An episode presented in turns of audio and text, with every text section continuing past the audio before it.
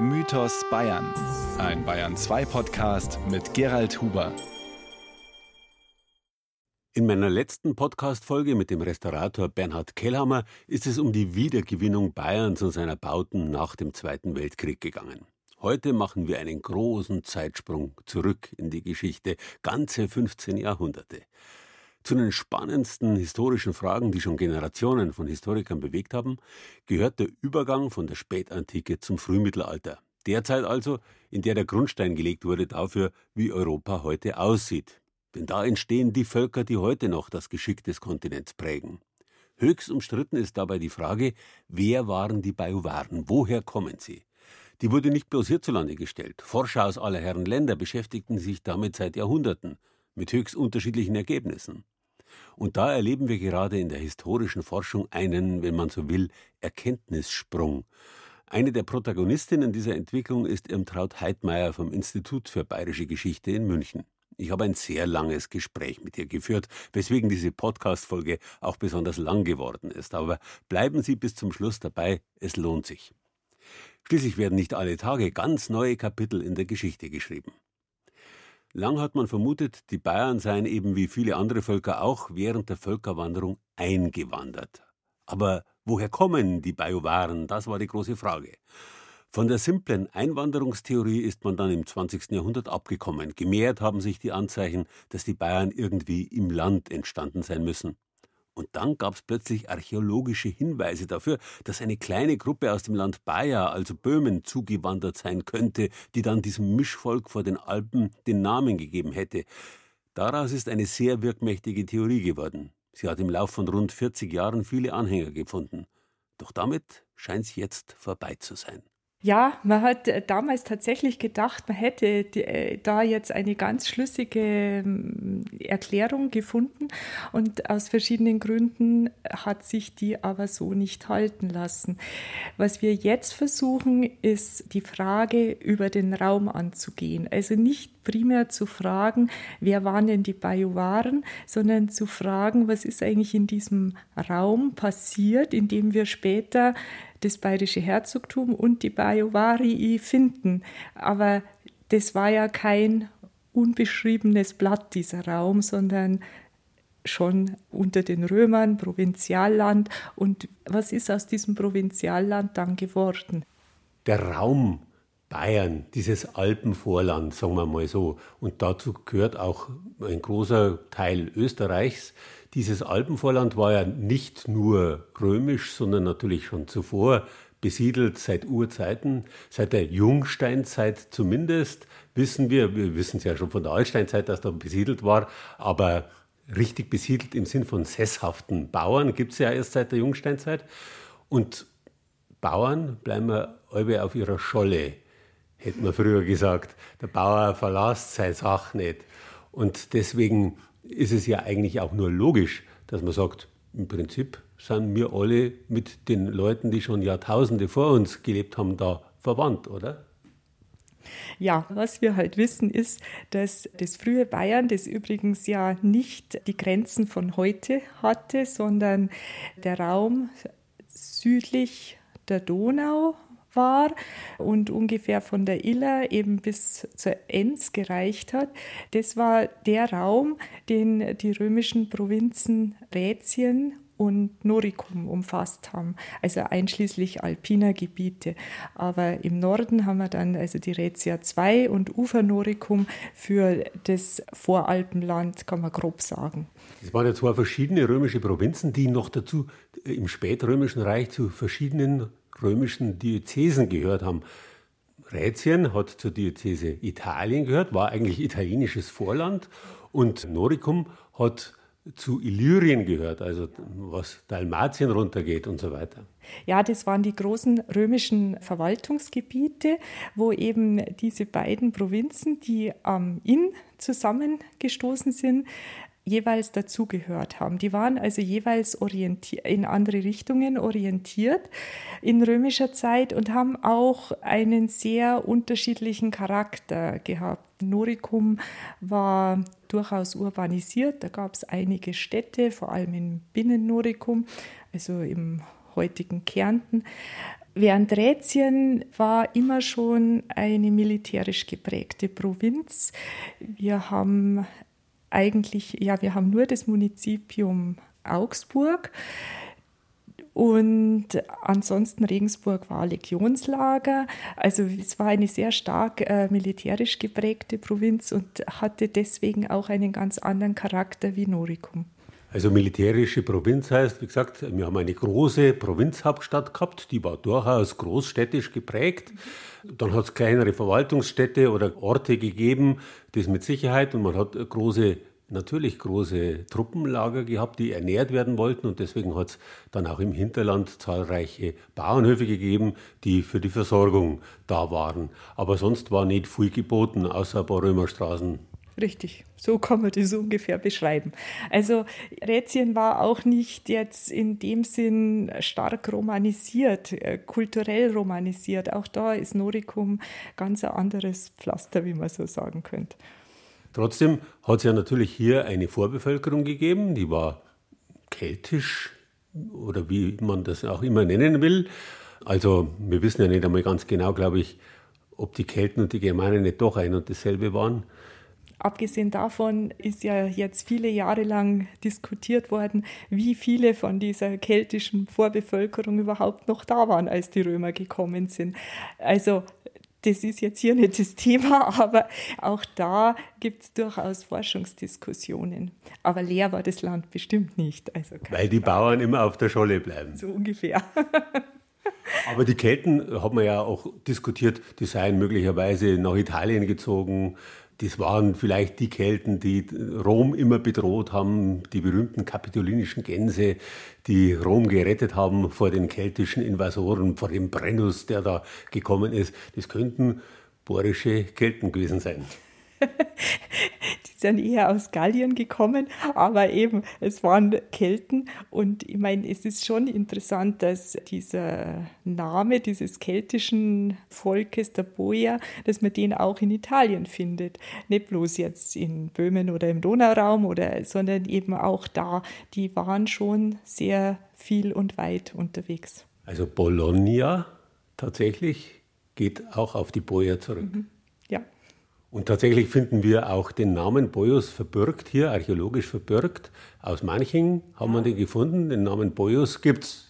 Den gibt es, ja. Und Passau, Boyotro, geht auch auf diesen Namen zurück. Also man findet schon noch Spuren. Wobei, das ist vielleicht auch gleich zu sagen, es gibt im rätischen Raum zwar sicherlich boische Kontakte, aber es war wohl kein boischer Siedlungsraum. Jetzt war die Zeit, in der Sie studiert haben, in der Bajuwarenforschung ein, man könnte schon fast sagen, ein bisschen vermintes Gebiet. Da hat es Grabenkämpfe gegeben zwischen den Historikern einerseits und den Archäologen andererseits, die plötzlich sich von dem Ruch bloßer Hilfswissenschaft für die Historie zu sein frei gemacht haben, frei, sich auch frei machen wollten und plötzlich eigene Entdeckungen äh, reklamiert haben. Und da hat es tatsächlich dann auch diese Grabenkämpfe gegeben. Man hat gestritten darum, wer jetzt da die Deutungshoheit besitzt. Und da muss man sich dann einarbeiten. War das schwierig? Das ist halt vor allem Literaturarbeit.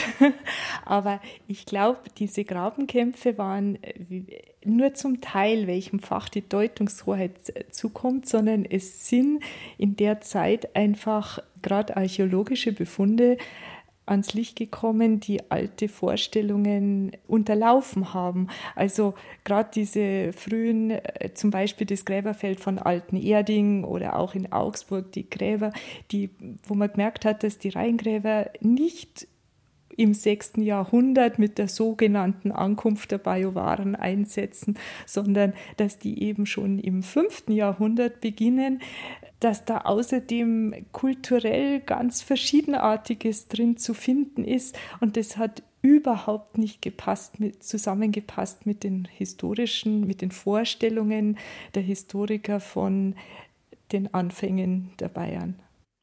Das Rätselraten ist geblieben, bis endlich eine neue Generation von Forschern unbefangen neue Fragen gestellt und versucht hat, diese Fragen nicht nur historisch, sondern mit der Hilfe vieler verschiedener wissenschaftlicher Disziplinen zu beantworten.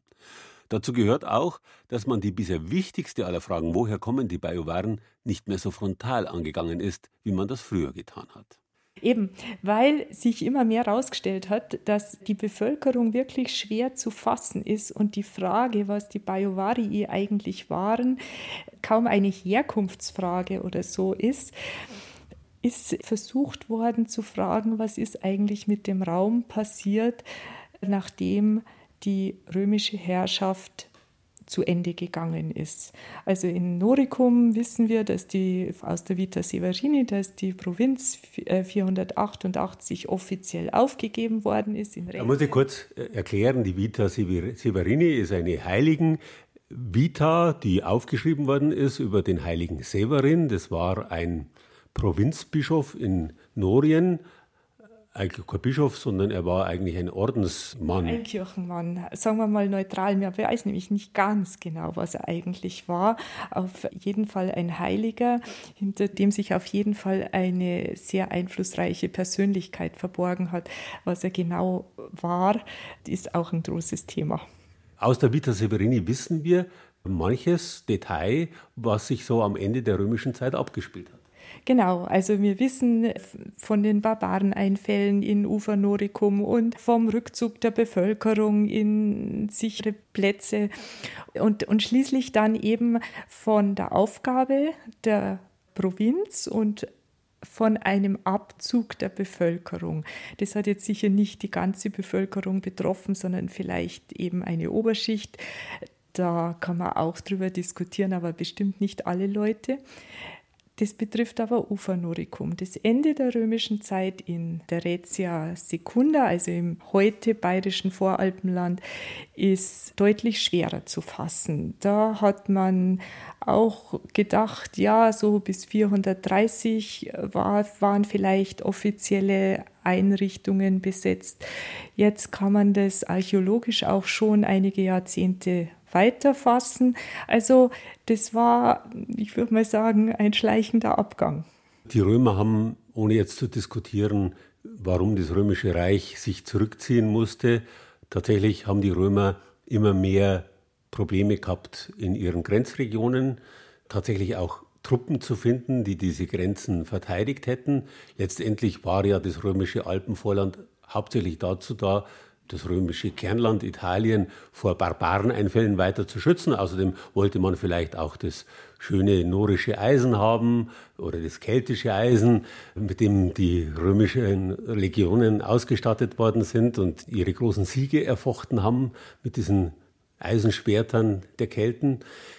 Also da waren sicher verschiedene Interessen der Römer da, aber die Römer konnten ihre Interessen nicht mehr schützen und mussten sich zurückziehen. Also zunächst haben sie einmal den Limes zurückverlegt von der Altmühl wieder an die Donau. Und ja, das Römische Reich ist an Überdehnung letztendlich dann zugrunde gegangen ist immer weiter geschrumpft und das natürlich zunächst an der Peripherie, oder? Ja, und vor allen Dingen, es hat eben auch innerstaatliche strukturelle Probleme gegeben, die also da ganz stark dann am Ende sich ausgewirkt haben. Bloß man, man, darf sich jetzt nicht vorstellen, dass also das Land völlig im Chaos versunken wäre, sondern wir haben ja letztlich den Übergang von den Römern an die Ostgoten. Und der ist zwar weder quellenmäßig noch archäologisch jetzt äh, bei uns in der Region wirklich zu fassen oder überliefert, aber wir wissen, dass das Voralpenland dann unter der Oberhoheit von äh, Theoderich dem Großen stand, dass hier wahrscheinlich auch hochrangige Amtsträger unterwegs waren. Es hat einen Dux Servatus gegeben, der überliefert ist. Für den gibt es sogar ein Bestallungsschreiben, in dem steht drin, dass er also erstens das Zusammenleben der Goten und der eingesessenen Bevölkerung ordnen soll, dass das friedlich ist. Er soll die Grenzen schützen, ausdrücklich, was also ja auch heißt, dass man das Land noch nicht aufgegeben hat. Und er soll vor allen Dingen auch die Niederlassung von Gentiles, also von barbarischen Gruppen, die da über die Donau gekommen sind, überwachen und die dürfen sich nur mit Zustimmung niederlassen, steht also alles in diesem Bestallungsschreiben drin. Und das vermittelt eigentlich schon den Eindruck, dass da sehr viel an geordneten Strukturen doch noch weitergegangen ist, auch wenn ansonsten die Quellen fehlen.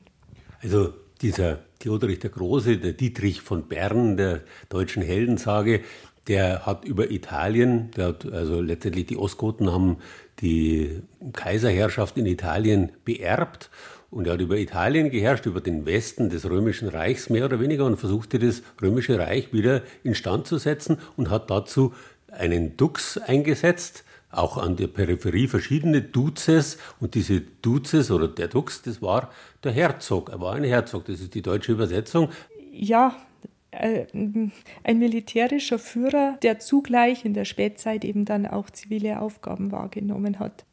Ja, und wie muss man sich vorstellen, dass dann so ein Dux das organisiert hat, seine Aufgabe angegangen ist? Ja, diese praktischen Fragen sind immer die allerschwierigsten. Also, ich denke mal, dieser Dux war sehr viel unterwegs. Es gibt die Theorie, dass ein überliefertes Theodorikopolis, was also so viel heißt wie Stadt des Theoderich, dass das vielleicht im Inntal gelegen ist. Und auf der anderen Seite war dieser Dux natürlich auch für die beiden Rätien äh, zuständig, das heißt auch für das Alpenrheintal mit Chur. Und das dürfte so die Bewegungsachse gewesen sein, abgesehen natürlich von dem unmittelbaren Grenzschutz dann im Voralpenland. Aber man kann so ein bisschen erschließen, dass diese Aktionslinie inneralpin wo man ja auch geschützt war, weil man die Alpeneingänge kontrollieren konnte, dass die schon ganz wichtig war, auch für die praktischen Aktivitäten dieses Dux. Da hat man mit dem Inn ja auch einen großen Fluss, den man auf- und abwärts fahren kann. Das war, die Flüsse waren ja die wichtigen Verkehrsachsen der damaligen Zeit. Ist es ihm letztendlich gelungen, sozusagen dieses Bayern zu halten? Es könnte schon sein, es könnte schon sein. Jedenfalls schaut es ganz so aus, als wäre dieses rätische Amt des Dux unmittelbar in ein fränkisches Herzogtum übergeführt worden.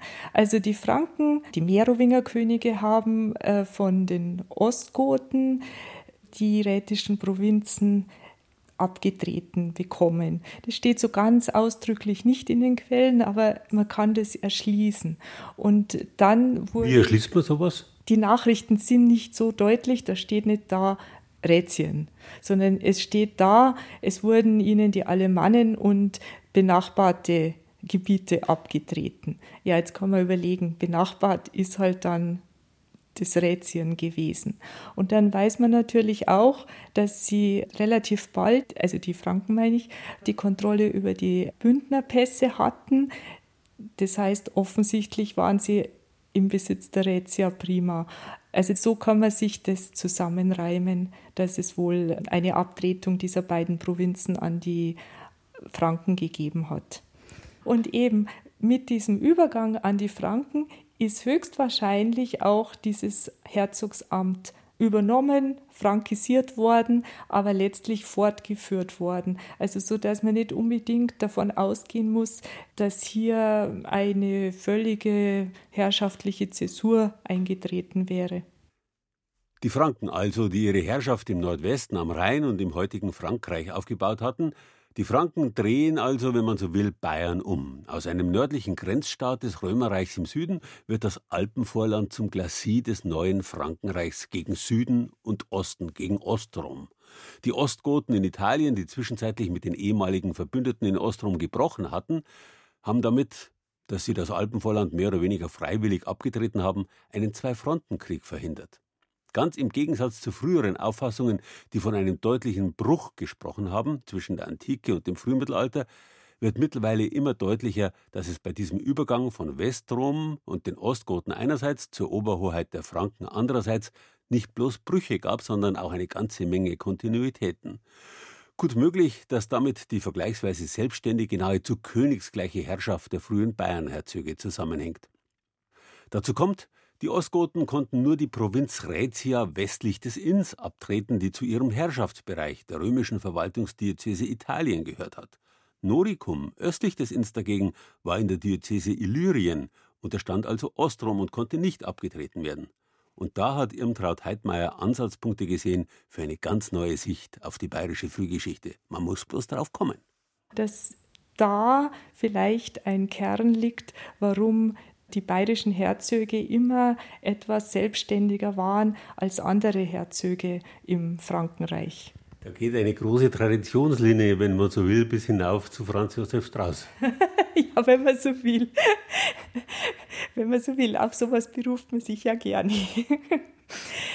Ja, also aufgrund der Beobachtung, dass eben in der bayerischen Frühgeschichte viele Dinge gibt, die man nicht so ganz erklären konnte. Also es gab in den 70er Jahren schon mal die große Diskussion um eine Zweiteilung des Herzogtums, wo es darum gegangen ist, dass man eben gesehen hat, dass im östlichen Teil, sprich im heute oberösterreichisch und Salzburger Raum, dass da der Herzog viel direkter agiert hat, viel mehr Besitz unmittelbar an Kirchen vergeben hat, viel mehr Klöster selbst gegründet hat, während im Unterschied dazu in Westbayern der Adel viel prominenter in Erscheinung getreten ist und dort die Klöster gegründet hat, höchstens mit Konsens des Herzogs, aber eigentlich die agierende Kraft war. Man kann dann feststellen, dass der Inn noch Jahrhunderte später, nachdem diese römische Grenze schon längst überhaupt äh, offiziell keine Rolle mehr gespielt hat, immer noch eine Raumgrenze war. Und man hat sich gefragt, wieso eigentlich? Warum ist Herzog Odilo, wenn er von den Franken verfolgt wird, plötzlich sicher, wenn er über den Inn geht? Was soll das? Was steckt da dahinter? Und alle möglichen solchen Beobachtungen, die dann letztlich dazu geführt haben, zu überlegen, ob der Herzog nicht östlich des Inns, also auf ehemals norischem Gebiet, eine andere Herrschaftsgrundlage hatte als im Westen, wo zweifellos ein fränkisches Herzogtum eingerichtet worden war. Weil sich doch recht deutlich zeigt, dass der fränkische Einfluss tatsächlich nur bis zum Inn reicht und nicht darüber hinausgeht. Wenn dann nur indirekt, indem eben der Herzog dann später rechts und links des Inns zuständig war, aber nicht aufgrund von einem fränkischen Hoheitsanspruch. Also die eine These ist eben, dass das ostgotische Regnum tatsächlich nur im Bereich der ehemaligen Diözese Italien war, wo eben Rätien dazugehörte und Noricum nicht. Und deswegen haben die Ostgoten auch nur die rätischen Provinzen an die Franken abtreten können, Noricum nicht. Es kommt aber auch noch dazu, dass ja Noricum 488 von Rom offiziell aufgelassen wurde und dass auch Theoderich da offenbar keine Herrschaft ausgeübt hat. Also auch das macht diesen Raum sozusagen frei für eine eigene Herrschafts- Bildung, die von Ostrom angestoßen worden sein kann. Jetzt ist es natürlich so, da muss es irgendeine Herrschaft gegeben haben, bloß die kennen wir nicht. Wir wissen jetzt aber plötzlich, die Agilolfinger-Herzöge, die sind tatsächlich auch in Noricum Herzöge und da offensichtlich unabhängiger oder unabhängig von den Merowingern. Wessen Erbe haben Sie denn da angetreten? Ja, offenbar, also erstmal muss man sagen, wirklich in Ufernorikum. Was im Binnennorikum ist, ist nochmal eine andere Frage, weil da ja am Ende des 6. Jahrhunderts dann auch die Slawen eingewandert sind. Aber bleiben wir mal in Ufernorikum. Da ist eben ganz klar, dass der Herzog römisches Erbe angetreten hat, weil man so viel auch organisatorische Relikte aus römischer Zeit kennt, also nicht nur die Ortsnamen, die weiter tradiert worden sind, sondern auch in den Salzburger Quellen des 8. Jahrhunderts findet man dann eben auch Organisationsstrukturen, Sozialstrukturen, wie zum Beispiel die Romani Tributarii oder die Viri Exercitalis, also tributleistende Leute und Leute mit bestimmten militärischen Aufgaben oder auch Namen, die auf Zöllner hinweisen hinweisen, wo man also den Eindruck gewinnt, dass in dem Gebiet, das ja wirtschaftlich durch die Salzvorkommen und dann auch wegen der Tauernpässe unheimlich wichtig war, dass das nie herrschaftlich völlig verlassen worden ist. Also trotz der offiziellen Aufgabe der Provinz gewinnt man den Eindruck, dass hier ganz viele Organisationsstrukturen weitergelaufen sind und es geht eigentlich nur, wenn es keine längere herrschaftliche Zäsur gegeben hat.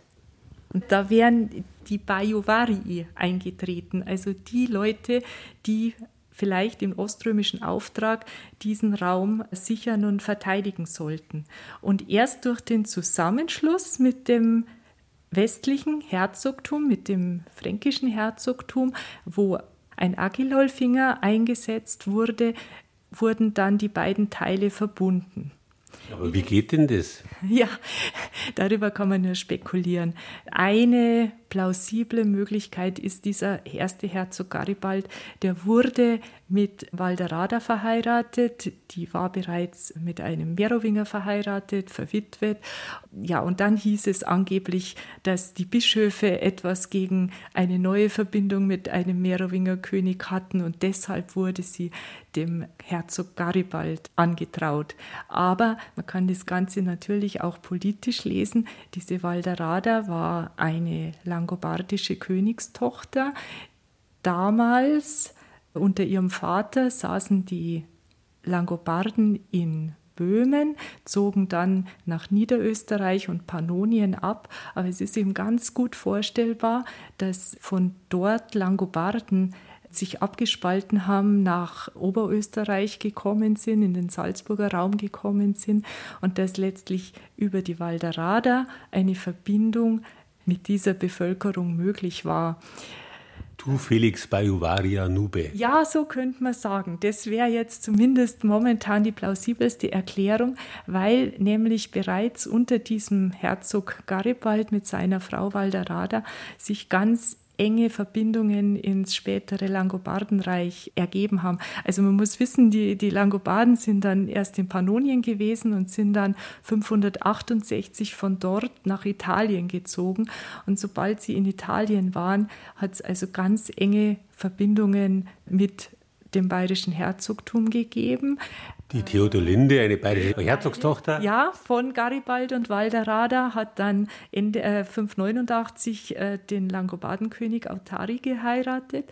Und katholisch gemacht? Und katholisch gemacht, enge Verbindungen mit dem Papst gepflegt.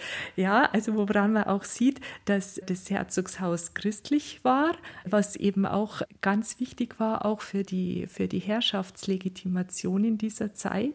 Das bedenkt man oft nicht. Und alle diese, diese Beobachtungen lassen es schon wahrscheinlich sein, dass an den Anfängen der Bayern, dass da die Langobarden eine wichtige Rolle gespielt haben. Und ja. wir uns damals Österreich bloß auch geheiratet haben. So ungefähr, so ungefähr. Aber wir waren halt nicht dabei und das ist unser Problem. Und das Problem ist, dass sie sich ja noch wieder scheiden haben lassen. Genau, es hat sich wieder scheiden lassen, was ganz am Anfang mal zusammengekommen ist. Wenn man es auf den Punkt bringen will, beides. Der Name der Bayern genauso wie ihr legendärer Eigensinn, ihre Selbstständigkeit, beides kommt aus dem ehemaligen Noricum, wenn man so will, Österreich. Und dieses Land hat, man mag es Zufall nennen oder auch nicht, später die staatliche Selbstständigkeit bewahren können. Das westliche Rätien hingegen hat den Namen geerbt und dabei ist es dann auch geblieben, allen Selbstständigkeitsbestrebungen, die man sich aus der gemeinsamen Zeit so angewöhnt hatte, zum Trotz. Derlei Kurzschlüsse sind allerdings höchstens dem Journalisten oder dem Publikum erlaubt. Die Berufshistorikerin muss da viel vorsichtiger agieren, immer um wissenschaftliche Exaktheit bemüht. Eigentlich hat der Name tatsächlich wieder den entscheidenden Hinweis gegeben. Und zwar gab es vor guten zehn Jahren eine Studie von Ludwig Rübekeil in Zürich, der die ganzen Varii-Namen, das gibt ja relativ viele Bevölkerungsnamen auf Varii. Also Bayo-Varii, Reto-Varii. Reto-Varii, alle, alles, Amsi-Varii, alle möglichen. Und der hat die mal alle zusammen angeschaut und versucht, die typologisch zu analysieren. Und dann hat sich herausgestellt, dass es offenbar immer militärische Gruppen sind, die sich auf einen Raum beziehen. Also meistens steckt im Erstglied eine geografische Bezeichnung. Und diese Gruppen, so benannten Gruppen, treten auf entlang den römischen Grenzen von Norden nach Süden, immer nahe von Krisenherden da, wo man tatsächlich gerade Leute gebraucht hat, die wieder Ordnung geschafft haben, die Grenzen stabilisiert haben, die Räume organisiert und verwaltet haben, da tauchen diese Gruppen auf, die solche Namen tragen. Also sie gehören auf jeden Fall in eine spätantike Organisation, nicht in eine merowingische. Also sind nicht germanisch, sondern sind noch römisch. Es ist eine germanische Namenbildung. Das muss man schon dazu sagen. Die ist nur in der Form, wie sie uns überliefert ist, dann romanisiert, aber letztlich schon eine germanische Namenbildung. Und hier kommen jetzt wieder eben die Boyer ins Spiel, wenn man davon ausgeht, dass das Erstglied im Bayernnamen tatsächlich darauf Bezug nimmt, also auf das ehemalige Siedlungsgebiet von Bojan. Also die waren in vielen Gegenden, deswegen ist das jetzt noch gar keine absolute geografische Angabe, aber eben ein ehemaliges Siedlungsland von Bojan, das nun diese Leute eingenommen haben und offenbar verteidigen mussten, wenn man diese militärische Bedeutung dieses Endgliedes ernst nimmt. Und das lässt natürlich dann schon die Überlegung zu, ob dieses Land nicht Ufanorikum war, also das heutige Oberösterreich ungefähr, wo eben eine Gruppe die dort angesiedelt wurde, diese Aufgabe übernommen hat und wie es eben die politische Konstellation in der Zeit naheliegt, vielleicht tatsächlich im Auftrag des oströmischen Kaisers. Da meint man zwar, der war wahnsinnig weit weg in Byzanz, Konstantinopel, aber tatsächlich hat der politische Arm so weit gereicht und die Einflussnahme ist bis in den Donauraum gegangen. Das heißt, also wir haben auf der einen Seite einen sehr selbstbewussten Teilbereich dieses neuen Bayern, der sich auf oströmische Tradition beruft, und auf der anderen haben wir einen sehr aufgeteilten, zergliederten Teilbereich, im Westen, der sich eher den Franken angliedert, weil er unter verschiedenen Adelseinflüssen steht. Und Divide et Impera hat ja immer schon eine Rolle gespielt, die kann man leicht gegeneinander ausspielen. Und deswegen gibt es da kein richtiges Selbstbewusstsein mehr. Also Ersteres ja. Also nach dieser Theorie gab es eine Herrschaftsbildung, sagen wir mal ganz grob östlich vom Inn, die von den Franken unabhängig waren und deswegen dem Herzog auch eine viel unmittelbarere Herrschaftsgrundlage gewährt hat. Im Westen denke ich, muss man so sagen. Da war der Herzog ein fränkischer Amtsherzog. Er wurde auch vom merowingischen König eingesetzt. Und er war letztlich nur die mittlere Instanz zwischen dem Frankenkönig und dem Adel und hat natürlich für die eine mittlere Autoritätsfunktion dann gehabt. Während östlich vom Inn hätte der Herzog dann praktisch dieselbe Herrschaftsqualität gehabt wie der Frankenkönig in seinem Raum. Und da gibt es verschiedene Beobachtungen, dass zum Beispiel noch ein Tassilo III., der letzte der Agilolfinger Herzöge, versucht hat, nicht die Hauptstadt Bayerns, die in Regensburg war, im ehemaligen römischen Legionslager, weiterzuführen, sondern er hat Salzburg, das römische Juvavum, ganz besonders bevorzugt, hat dort eine Krönungskirche erbauen lassen, die mit Saint-Denis vergleichbar wäre. Da könnte man sagen, also er wollte sich tatsächlich unabhängig machen und hat deswegen eher seine neue Hauptstadt östlich des Inns gesucht. Ja, also man kann tatsächlich bei Tassilo mehr Verbindung zu Salzburg nachweisen als zu Regensburg. In seine Aufenthalte in Salzburg kann man auch fassen. Er war sicher auch in Regensburg, aber das ist halt nicht so schön überliefert. Aber das mit dem Dom, Das ist der sogenannte Virgildom, weil Virgil damals Bischof in Salzburg war. Der ist tatsächlich als Demonstration von Eigenständigkeit und Größe gedacht gewesen. Und das hat ihm letztendlich das Knack gebrochen. Gut, die Frage ist, wen Karl der Große hätte überhaupt überleben lassen. Aber es war sicherlich deswegen so eine harte Auseinandersetzung zwischen den beiden, weil die Herrschaftsgrundlage von Tassilo eben ähnlich alte und selbstständige Wurzeln hatte wie die von Karl dem Großen. Und auf Tradition hat man natürlich in dieser frühen Zeit sehr viel Wert legen müssen. Es hat ja nichts anderes gegeben letztendlich als Tradition. Das Herrscherheil, wo man irgendwelche mythischen Vorfahren herangezogen hat, auf christliche Wurzeln sich berufen hat, all das hat natürlich eine große Rolle gespielt. Also Anzienität, altes Herkommen ist für diese frühen Herrscher ganz wichtig. Ja, das sind jetzt zwei Dinge. Also das eine ist tatsächlich das Alter und der Rang der Familie. Also schon dieser erste Herzog, den wir in Bayern kennen. Es ist nicht ganz sicher, ob er der erste war, aber es ist der erste, der in den Quellen auftaucht, Garibald um 555. Er wird schon als dem Frankenkönig sehr nahestehend beschrieben. Also es heißt, er sei unus exuis gewesen, also einer von den Leuten des Königs, was in dem Fall aber ganz hochrangig gemeint ist. Und wir wissen zwar nicht genau, ob die Agilolfinger immer, ob diese Linien durchgelaufen sind. Es gibt also durchaus Indizien, dass es da Unterbrechungen gegeben hat. Aber diese große Familie, dieser Adelsklan, hat sich schon den Merowingern gleich rangig gefühlt. Das merkt man auch schon daran, dass sie so einen, ja, heute würde man sagen, einen Familiennamen hatten. Den haben nur die ganz großen Geschlechter damals gehabt. Also die Merowinger, die Amaler, bei den Langobarden die Lettingen und die Gausen. Also es waren nur die hochrangigsten, die solche Namen hatten. In Bayern gibt es aber dann noch weitere hochrangige, die in der Lex Biovariorum genannt werden. Also der Herzog soll immer aus dem Geschlecht der Agilolfinger sein. Auf der anderen Seite gibt es dann die Huosi, die Fagana und wie sie auch immer heißen.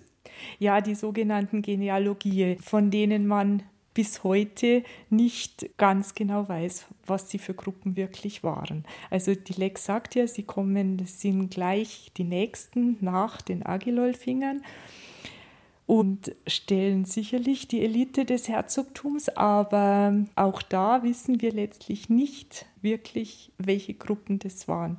Bei den Fagana denkt man, dass sie auch mit Tassilo verwandt waren, aber die Frage ist schwierig zu beantworten.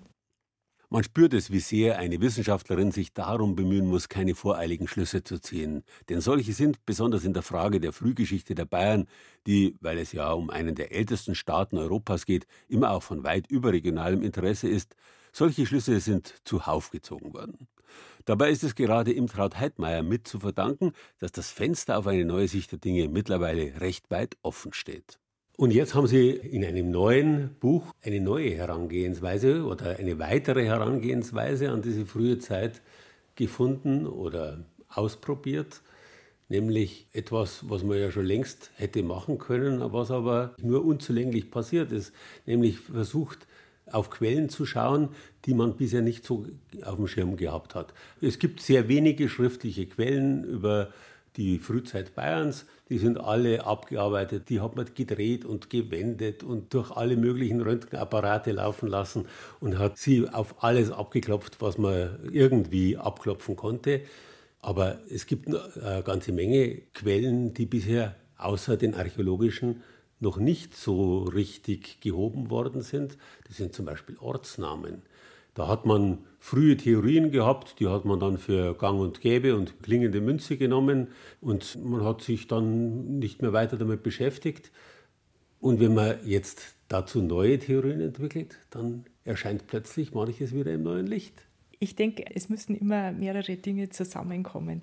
Es hat sich einfach gezeigt, wenn man in der Frühzeit dadurch, dass die Quellen so dürftig sind, wenn man da eine Art von Relikten, ob das jetzt Archäologie oder Ortsnamen sind, wenn man das alles für sich betrachtet, dann kommt man nicht wirklich weiter. Neue Fragestellungen ergeben sich indem man die Dinge zusammenführt.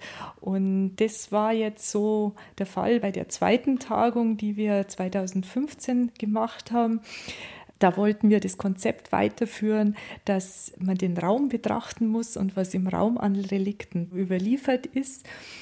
Das war natürlich einmal die archäologischen Befunde, die in den letzten Jahrzehnten vor allem für die Siedlungen ganz ungeahnte neue Erkenntnisse gebracht haben. Und in dem Zusammenhang kann man dann auch wieder die Ortsnamen neu befragen und da kommt man dann eben auch auf neue Ergebnisse. Und zu welchen? ja, zu welchen?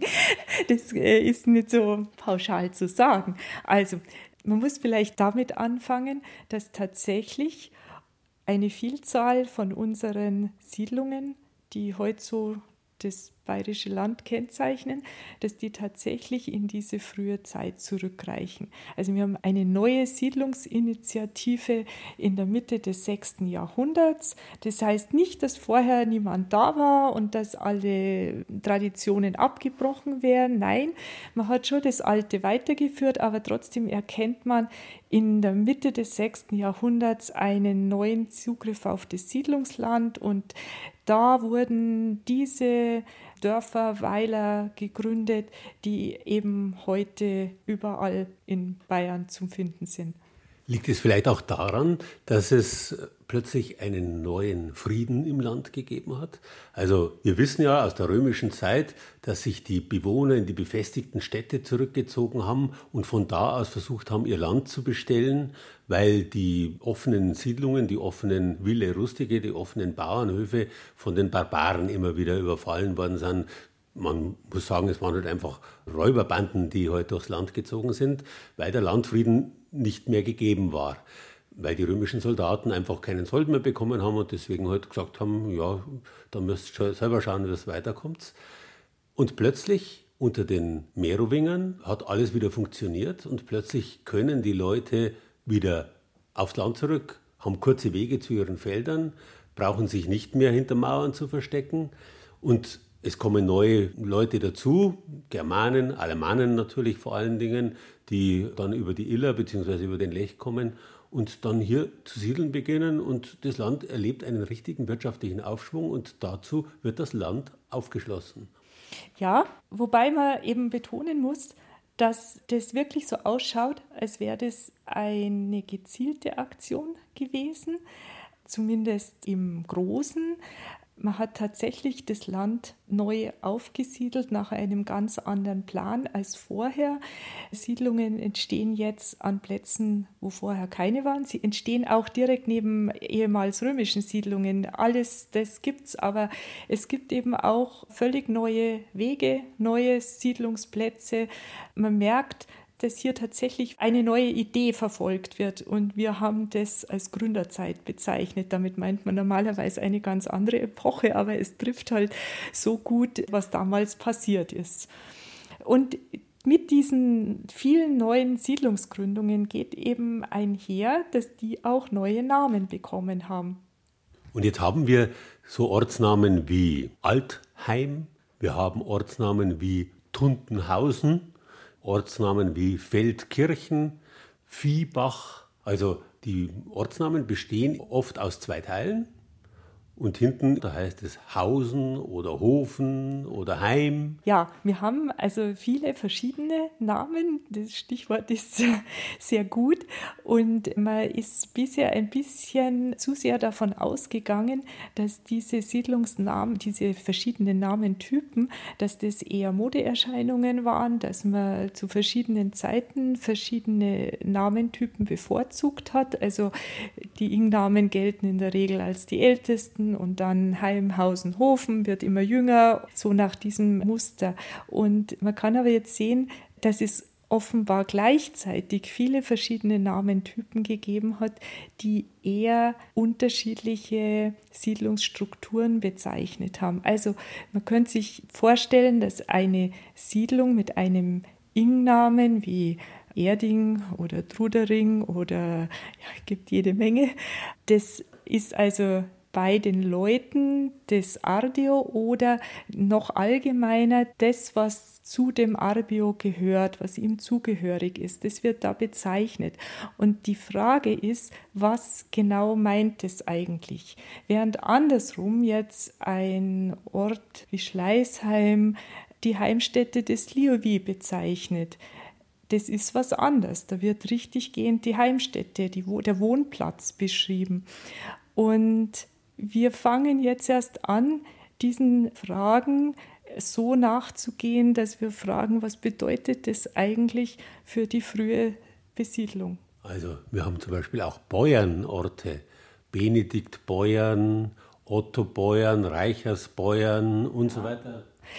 Genau, das geht auf ein altes Wort für Haus zurück und es müssen aber bestimmte Häuser gewesen sein, denn jede Siedlung besteht aus Häusern. Also was hat jetzt diese Häuser charakterisiert, die diesen Bäuern oder im Schwäbischen dann Bäuern Orten den Namen gegeben haben? Und was war das? Ich vermute, es waren wirtschaftliche Organisationsmittelpunkte von grundherrschaftlicher Art oder vielleicht auch möglicherweise des Herzogs. Aber das geht jetzt vielleicht schon ein bisschen weit. Es waren jedenfalls sehr häufig bedeutende Orte, wie man an den vielen Klostergründungen sieht, die solche Bäuernamen haben, die also an diesen Orten entstanden sind. Also wir haben die Ingenorte oder Ingorte. Das Ingen gibt es ja auch im Alemannischen und das hat es bei uns auch gegeben und ist erst im Hochmittelalter dann hinten das Ehren abgeschnitten worden und dann eben zu Freising geworden. Es gibt die Ingenorte, es gibt die Heimorte, es gibt die Stadtorte, Ingolstadt zum Beispiel. Das ist die Stätte des, eines Ingold. Oder das Gestade, nämlich am Fluss, der Hafen, der Landeplatz am Fluss. Das ist wohl eher bei Ingolstadt der Fall. Und interessant ist, dass diese Orte nie ortsstabil waren, so richtig. Ja, halt. Ja, halt. Das ist auch eine These, die vielfach vertreten wird und die auch in Südwestdeutschland gut beobachtet worden ist. Aber da scheint in Bayern das doch etwas anders gelaufen zu sein. Also bei uns kann man wirklich beobachten, dass viele Orte ganz stabil geblieben sind, dass praktisch von der Frühzeit bis heute der Ort an derselben Stelle ist. Und man hat eben gerade auf der Münchner Schotterebene große Flächengrabungen jetzt in den letzten Jahrzehnten machen können, machen müssen, weil so viel gebaut wurde. Und da sieht man dann eben Areale, wo ein Pfostenloch am anderen ist, also wo immer wieder Häuser auf die gleiche Stelle gebaut worden sind, da ist eine ziemliche Ortskonstanz vorhanden. Es gibt daneben sicher das Phänomen, dass man Siedlungsplätze kennt, die später nicht mehr bewohnt wurden, ob das nun eine Zusammensiedlung, eine Verlegung war. Da gibt es verschiedene Überlegungen dazu, aber das, was für Bayern, soweit wir das jetzt beobachten, schon charakteristisch ist, ist die Ortskonstanz. Und trotzdem waren diese Orte relativ groß. Dass damals viele Siedlungen größer waren als im 19. Jahrhundert. Das meint man ja auch nicht. Also man denkt immer, das wäre alles nur gewachsen, aber das ist nicht so. Also das Paradebeispiel in der Richtung ist immer Aschheim bei München, was im 7., 8. Jahrhundert ein richtig großer Ort war. Da hat ja auch eine Synode stattgefunden. Also da war auch logistische Kapazität vorhanden. Und später ist es ein kleines Bauerndorf geworden, weil sich einfach die Verhältnisse geändert haben. Also sowas gibt es immer. Und deswegen kann manches Dorf im Frühmittelalter größer gewesen sein als dann viel später. So wie auch die Selbstständigkeit des bayerischen Herzogs im Frühmittelalter größer war als in späteren Zeiten, obwohl sich die bayerischen Herzöge nie ganz verabschiedet haben von diesem Hang zur Selbstständigkeit. das ist richtig. Also gewisses Selbstbewusstsein ist geblieben und man hat sich ja auch gerne immer wieder auf die Frühzeit bezogen. Vielleicht auch deswegen, weil man halt gar nichts genaueres weiß und deswegen immer Raum für Interpretationen geblieben ist. Und so wird es vermutlich auch noch auf absehbare Zeit bleiben, wenn nicht doch einmal der ganz, ganz große Fund kommt, der alle Zweifel beseitigt oder gleich noch mehr Fragen aufwirft. Gibt es denn überhaupt jetzt noch was zu entdecken? Oder stehen wir überhaupt erst am Anfang? Jeder Forscher steht immer nur am Anfang, oder? Ja, also dieser Zugang über den Raum, wie sich der Raum entwickelt hat und dass da ein gezielter, geplanter Zugriff im Frühmittelalter gekommen ist, der sicherlich nicht zufällig ungefähr zeitgleich auch mit dem ersten Herzog zusammenfällt, den wir da kennen, also um die Mitte des 6. Jahrhunderts, dann eine große Bevölkerungszunahme, die nicht aus der ansässigen Bevölkerung allein zu erklären ist. Also da müssen Leute dazugekommen sein. Das sind alles Beobachtungen, die uns jetzt schon ein ganzes Stück weitergeführt haben. Die Frage, wer jetzt genau die Leute waren, aus denen dann letztlich die Bayern zusammengewachsen sind, das ist noch eine weitere Frage. Denn Vorher haben wir zwar über diese neue Theorie zu den Bajovarii gesprochen und dass das ursprünglich Leute waren, die also östlich des Inns sich niedergelassen hätten. Die müssen ja letztlich auch mit dem westlichen Teil zusammengewachsen sein und zwar relativ schnell, denn schon 565 sagt uns ja der Venantius Fortunatus, dass der Bayer am Lech steht.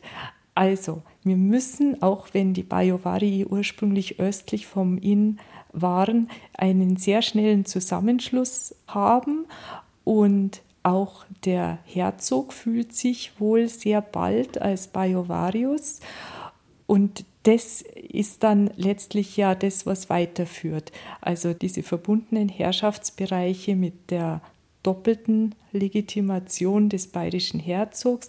Also da sind wir wirklich ein ganzes Stück weitergekommen, was diese Einsichten anlangt.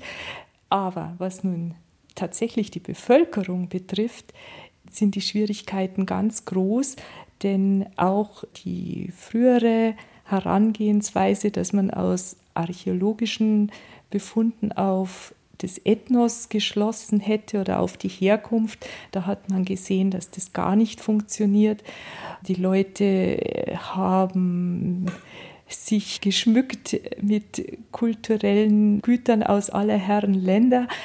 So wie die Indianer irgendwann Zylinder aufgesetzt haben. Genau, so ungefähr. Also das war schick, möglichst viel Verschiedenes zu tragen. Das heißt, diese Methode funktioniert nicht. Vielleicht werden die naturwissenschaftlichen Ansätze über die Genetik weiterführen. Aber im Augenblick ist, sind es noch ganz offene Fragen. Was wir wissen, ist, dass sehr viele verschiedene Leute nach Bayern gekommen sind. Also die Alemannen waren sicherlich eine große Gruppe, aber daneben hat es eben die Alteingesessenen gegeben, dann vielleicht Thüringer, Goten, auch Franken, das wissen wir nicht.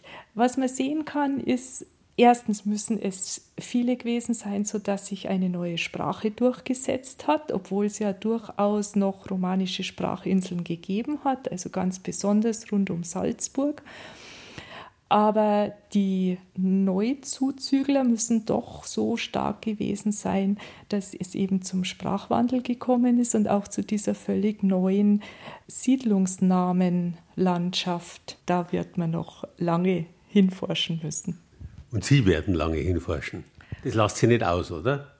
Nein, das lässt mich nicht aus, aber sagen wir mal so, wie gesagt, ich sehe bevölkerungsmäßig da absolute Grenzen.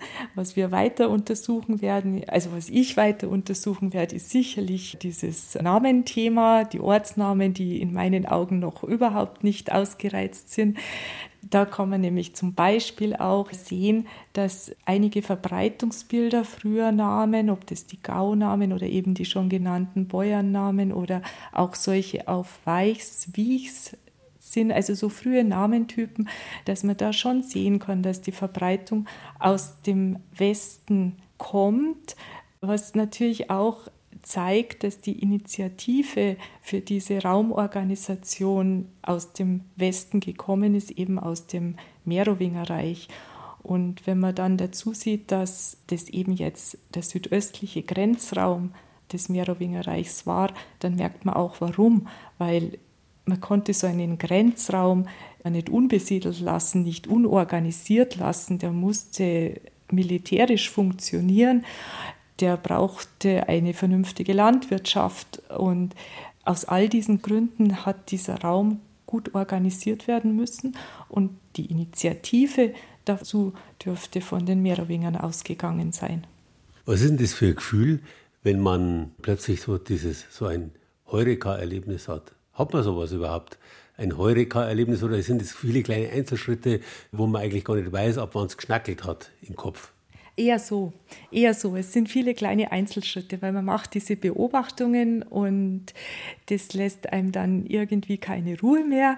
Und man denkt sich, ja, mit den bisherigen Bildern, Erklärungsmodellen passt das alles nicht zusammen, da muss es noch mehr sein. Und dann versucht man das eben in ein Modell zu bringen aber das muss auch weiter diskutiert werden, weil wir können ja, wir haben so wenig Nachrichten, wir können immer nur versuchen, möglichst schlüssige Modelle zu erstellen.